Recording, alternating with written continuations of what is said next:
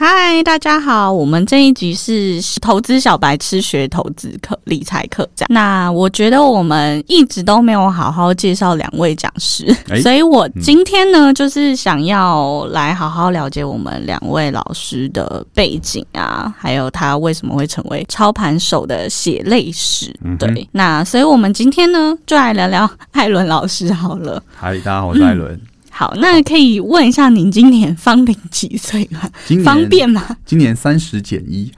OK，好年轻，很年轻。那你这么年轻，怎么会就是对投资有兴趣，然后甚至到专业的就是操盘手或讲师的部分呢？嗯是从什么时候开始的？其实呃，跟我觉得跟我家庭有关，因为我爸是从商，他是开公司的。嗯嗯嗯对，那我一开始的想法就是我想要当老板，就这么简单。但我不知道要当什么的老板。对，那后来呢，是一直到了高中的时候，我看了，就是反正我那时候就会看到一些节目或者电影啊，或者是一些片段是讲股票，那就是股票很好赚啊，怎么样？现在大家来买股票啊什么的。就那到那个时候呢，我爸也在投资股票这件事情。那后来我就觉得我想要去了解这个东西，所以我大概在高三大一的那个时好候，早哦，对，高三十八岁。十八岁的时候，反正我就有开始在研究一些股市，什么技术分析啊嗯嗯嗯等等的。那二十岁我就自己去开户，所以我是第一次接触股市是我大二的时候。所以交易大概就二十岁左右，对就合法年龄可以拥有自己的股股市户头、股票户头的时候，没错，我记得我生日的隔天，我就直接奔去开户，反正我就很兴奋嘛，就因为那时候大家觉得好像银行户头，然后有存折啊、金融卡，很屌的一件事。对，对，然后我就开心的去开户。那开户里面也没什么钱，反正我就先开一个户头。那我在大一的时候就开始打工，所以我存到了十万块之后，我就开始第一笔我的交易。所以你的第一桶金是从十万块开始。呃，其实对，是，然后这十万块就输掉了。 我觉得是不是大家就是成为专业之前都会先大输一波这样？呃可是那个其实现在来看，可能十万块没有很多，但那个时候对于大学生我的来说，很多啊其实真的非常就是多。辛苦一年的钱，对，反正我就那种省吃俭用，然后存起来，嗯然后结果我一开始在股市还有赚钱呢、哦我买股票有赚钱，然后因为刚好那一波是一个大多头刚起步的时候二，零八年嗯吗对，哎一零年？OK，对，然后有一波是涨了一千点，反弹个一千点，嗯我如果没记错的话，反正好像从七千涨到八千。嗯嗯嗯，，对，就是那那附近啦。那那个时候我是赚了一波，我记得我把十万滚到十三、十四万，就是翻了大概三四十趴。对，那我就觉得，哎呦，好像蛮好赚的。就我，哎，我好像自己蛮厉害的。那我后来就去接触更高杠杆的期货。哦、对，那这个十三万大概在一个月内就喷完了。对，就期货真的是很危险。我其实因为我也是，但是小白痴，但是我有听很多人说，如果你股票做不好，就不要去做期货，啊，真的 是真的吗？有这个、有这个江湖传言吗？因为是这样子，其实期货市场它是个零和市场，嗯它就是有赢就有人输。嗯，但股票不是，股票你只要不卖掉，你大不了就零股利股息嘛，除非这间公司倒。对，可是期货是每个月要做一个进进出场一次，这就结算，就是有个结算日。那这个结算日是你一定要把你手上的部位出场掉，也就是说你要实现你的亏损。如果你是亏钱的话，好，据我理解，我嗯不一定讲对。嗯那我我听到这个意思，应该是说股票就是至少是有上市、有发行股票，就是它、你有拿到实体的东西嗯没的错没错，的的一种交易。嗯那期期货就是它可能是虚拟的交易，等于说你要有人买才会有人买，或你要有人买才会有人卖对没的错概，念嘛。它就是一个衍生性的金融市场。嗯嗯，对，那反正那个个时候我就玩期货嘛，然后就觉得自己很厉害，然后一个月内就赔完了。那赔完我就淡出股市嘛，因为没 钱。然后我又再存了一笔十万块回来，那回来之后呢，一样也是一两个月就又喷完了。也我是在期货。对我在期货年轻的时候至少喷了三四十万，应该跑不掉。对，那后来是真的下定决心想要做这一块，就开始去钻研到底我要用什么方法在期货市场上获胜。很年轻就开始赚，对啊，因为那时候我就很想赚钱啊，我现在也很想啊，就是我就是觉得要赚钱啊，然后花自己的钱过很爽这样。嗯，了解。诶，那你们家开公司，你们家做哪一类的产业啊我爸那个时候其实是比较偏灰色的产业，啊？OK，就是真的是方便说吗？反那正还就好吧？就是二胎房贷，哦，这还好啦，就是对，就是讨债的啊。反正你爸现在对没有在做啦。我爸对退，休了，对对我爸好所以爽啊还好他很早就退休了。嗯。嗯，我觉得台湾蛮多，现在蛮多年轻人愿意开始学股票、哦，这是一件好事学情。投资。那既然讲到股票，我觉得我们现在讲一下股票历史，或者是股票到底是什么东西，好不好？嗯，可以吗？可以啊，可以好啊。好。好，那艾伦来先分享一下股票历史好了。股票其实它很早以前就有了。嗯，对，那最早的时候是有讲到呃东印度公司，没错。对东印度公司这一间公司，它是第一间跨国的企业。那那个时候有，比如说往美洲啊，往亚洲流嘛。那那个时候他们钱其实非常多，多到就是我不知道我要投资什么，因为也没有像现在这么多金融商品。那这间东印度公司就说：“来，我现在给你个票据，那我这个票据给你，我去外面如果收获有回来的东西，我依照你这个票据，我去做分红。了解，对就例如说，我把公司分成一百张一块没的错，票据，嗯一就一个单位的票据，然后我就说，哎、你要不要？嗯，假设我随便举例，嗯，你用一百英镑来换一个单位的票据，这样。对。”那我如果赚到钱，我就分你。对，那那的个概时候念其嘛实它不是用真的钱，譬如说它可能很多香料啊、嗯嗯纺织啊、那种布品啊、奢嗯，侈品。对对丝质的布啊，那对回来的时候就说哦，你拿我们几张票券，我分你多少。对，或者是瓷器，那时候对瓷器也是很好的交易的东西。没错，所以第一张的票券其实就是证券啦，就是这样诞生的。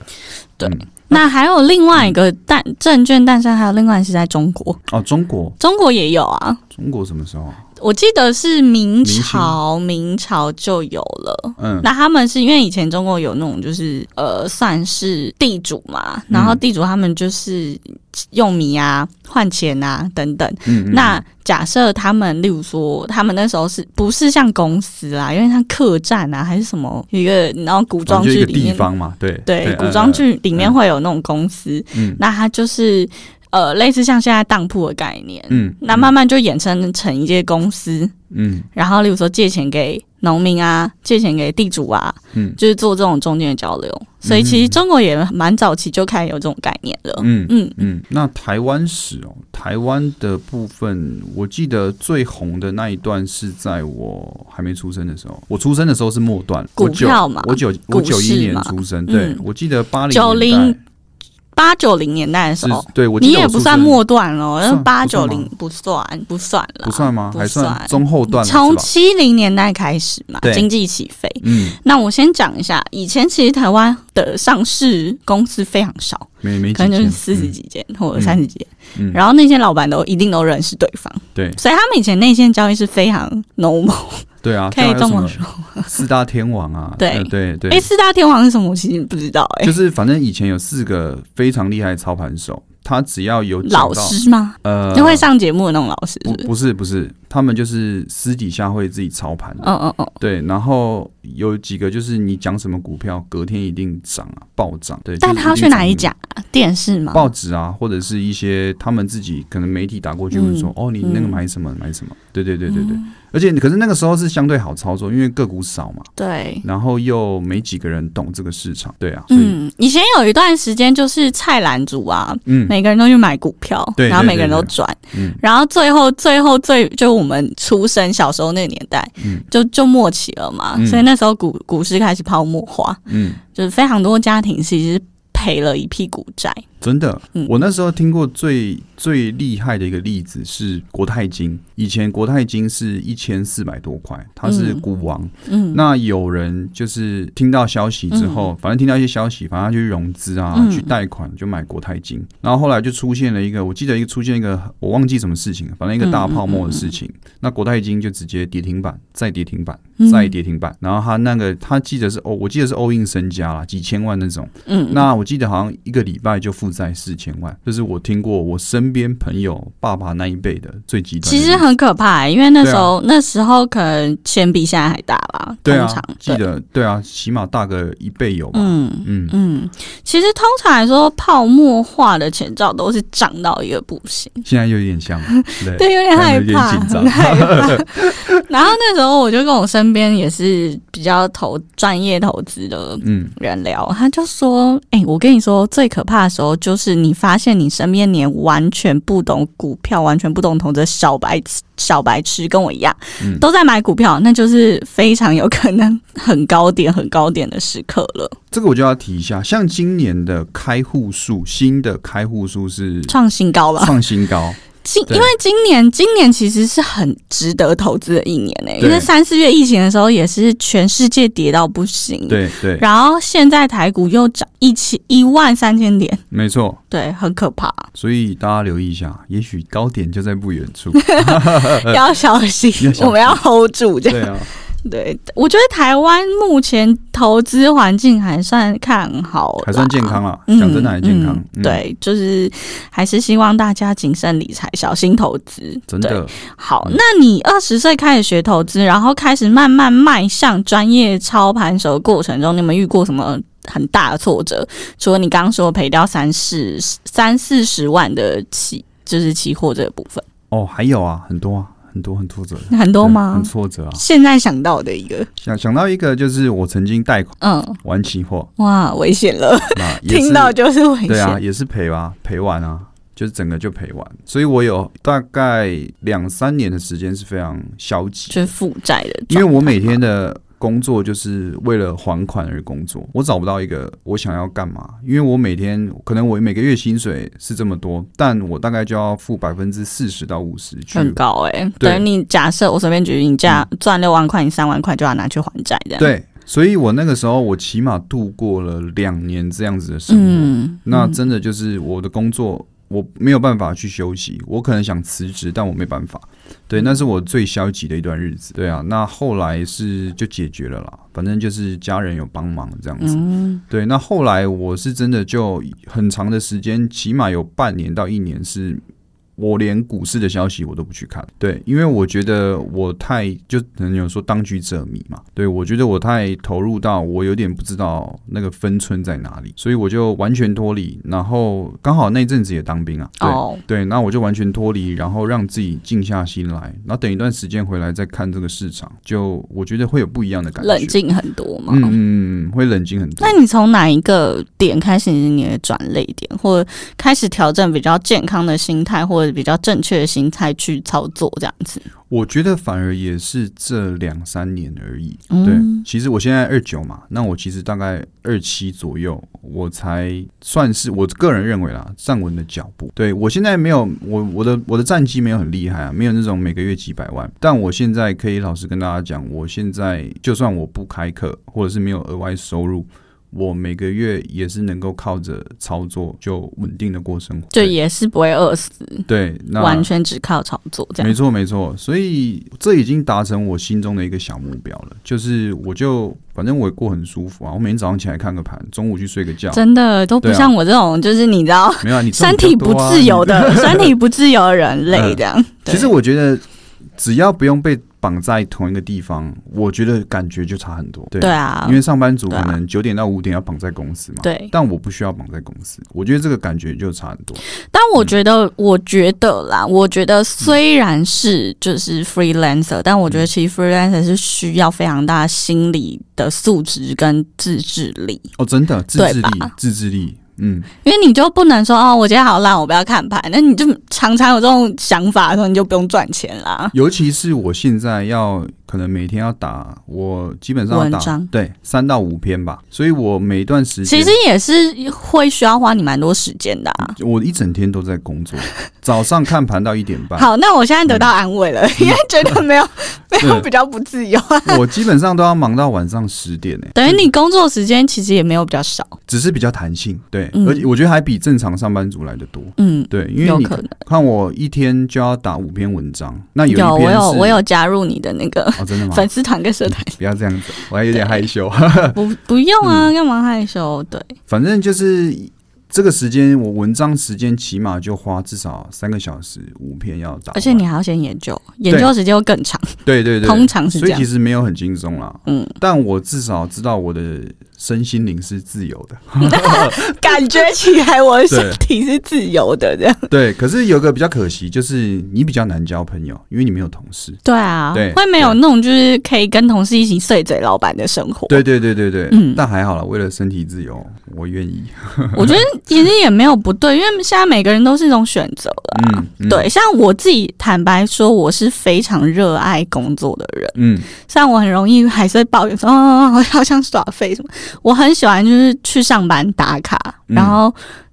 有同事，然后有上上就是上司，有下属的那个感觉。嗯嗯嗯嗯，对，所以我我觉得得我比较不适合 freelancer。哦，就是哦，真的哦，我反而觉得，因为我可能我比较孤僻一点，就是我希望我可以把我事情忙完就好。那你不要我帮你，我也不需要你帮我，工作上啦。对，就是可以。以自给自足。对对对对对，然后对对可以不用，就是我觉得每个人个性不一样，因为我很喜欢讲话。嗯，我如嗯果当 freelancer，我会痛苦到爆。哦，真的哎，对因为你根本就讲不到话。对啊，然后嗯所以我觉得每个人个性不一样，我没有要推崇大家都跑去当全职操盘手，因为我不觉得这 大家不要闹了，大家那很恐怖的。对，因为其实像我身边很多，除了你跟就是 A C 以外，其实、嗯其实有很多人做全职操盘手，他是很辛苦的，因为嗯他可能除了美股、呃台股以外，还要看美股。对我也会。那他晚上可能还是要熬夜看时间，例如说我们我随便举例，我嗯们八九点去唱歌，他会就是需要看手机，对啊然后需要一直看这样，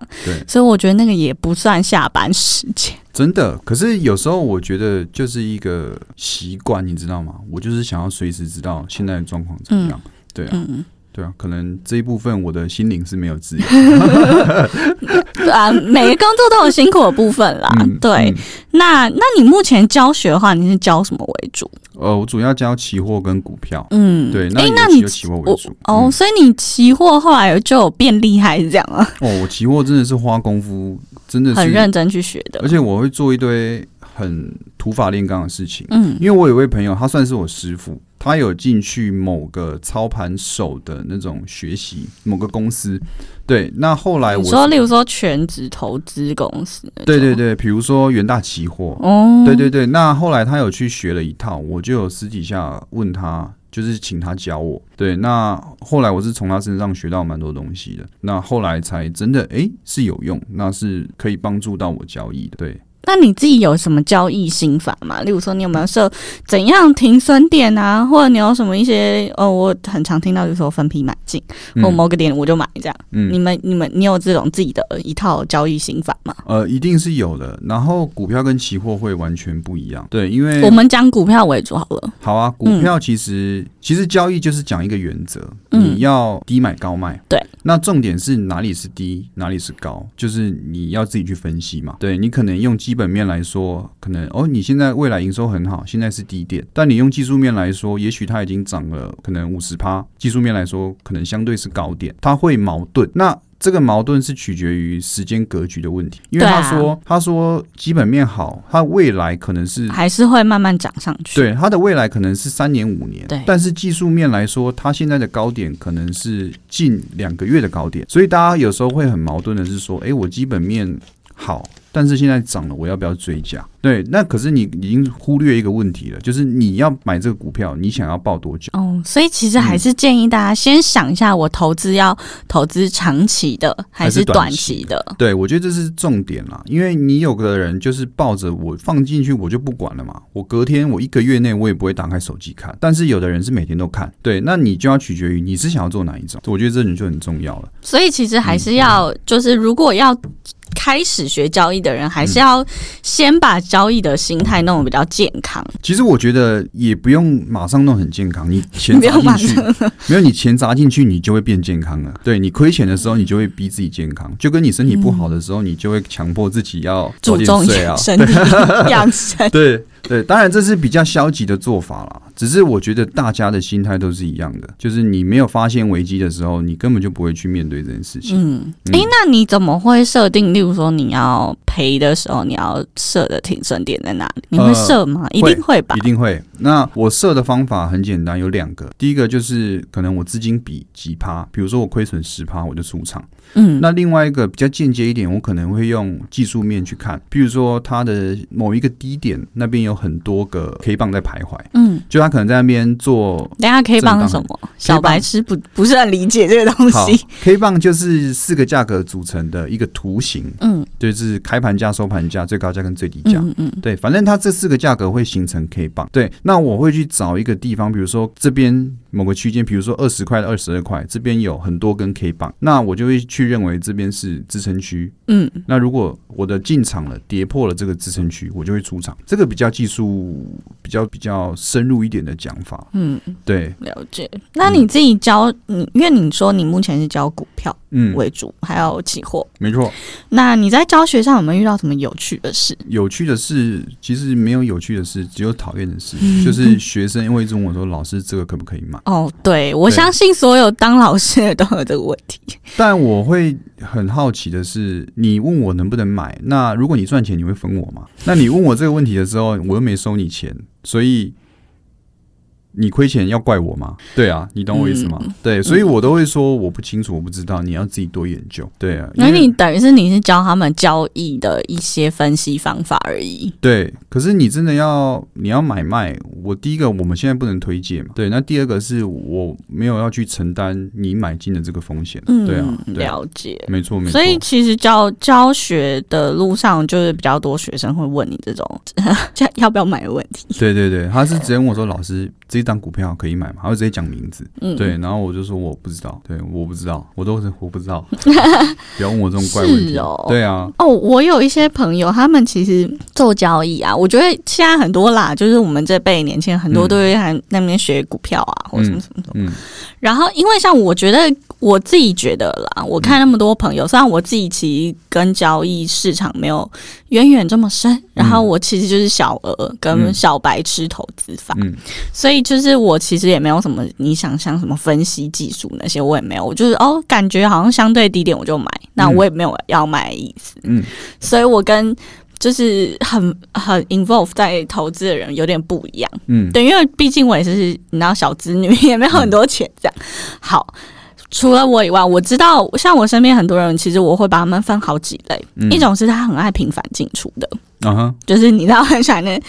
一早起来第一件事看股票， 嗯，到公司打开电脑第一件事看股票，嗯，嗯中午，吃饭前再看一次。嗯嗯嗯，午休完再看一次，就是很多人喜欢频繁进出。对，那我身边有一些就是他做投资的，他反而是不会这么爱盯盘的状态。嗯，嗯，那其实就会有两边，你知道，他们会有不同的想法，然后不同的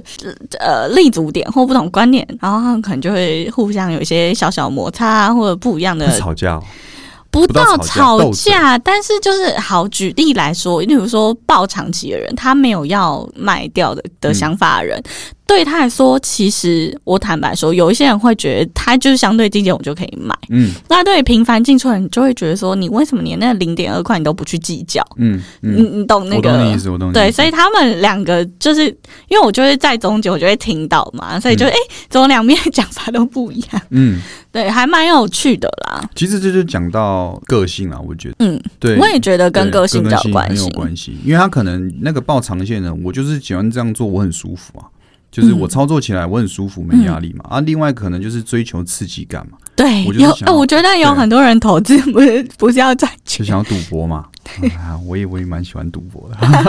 尤其很多男生，啊，真的，这倒是真的。我很多嗯科技业的、在科技业工作的男生朋友，嗯他们就很爱频繁交易。那可能也没钱，没地方花钱，对，对嗯吧？然后再来就是、他们可能生活也是比较无长时趣，间在工作，或者是比较。你知道，就是固定 嗯所以他们可能对于这种短线交易会非常的嗯，兴奋。有肾上腺素，对，嗯那有些长期的可能就是他资金部位比较大、哼，对啊，对，或者是他本来就不是为了要赚小钱，他可能是做长期持有投资，然后分股利，就是你知道分点红的那个概念，嗯嗯嗯然后以后做退休或者是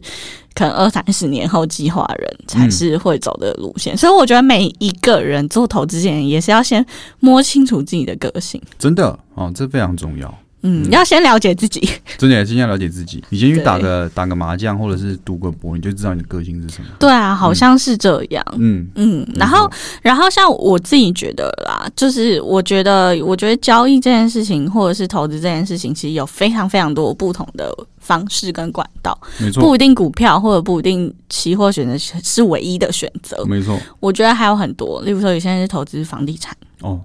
对吧？那门或者是槛比外较币，高一点，对，对，或者是我比随特便币啊，最对近啊，红很多，嗯所以我觉得大家就是看自己有兴趣的东西嘛，嗯，对不对？只是我觉得股票是最入门哦，基金啦，基金算最入嗯，门，基金嗯像 ETF 就是，非常入门的东西，对，然后还有债券，哦，债券也门槛也比较高一点，对，嗯，所以就是大家都会有不同的投资方式。嗯嗯那最后一题想要问一下，如果要知道老师的，例如说分享啊，或者是上老师的课啊，或者是知道老师的一些股票趋势分析，要怎么就是找到你呢？嗯，哦，粉丝团搜寻“股市放大镜”古奇艾伦就有啦。就有了，对，嗯然后其他粉东丝西都团在就是这上样。面。那对，社团呢？社团的话就叫艾伦期货免费社团，我忘记了，反正你找粉丝团就会找到我了。 OK，对那找粉丝团 YouTube 嘞， YouTube 也是股市放大镜、股奇艾都一样好，对，所以就是大家搜寻股股市放股大市镜。放大镜股奇艾伦，就可以搜寻到艾伦老师。那他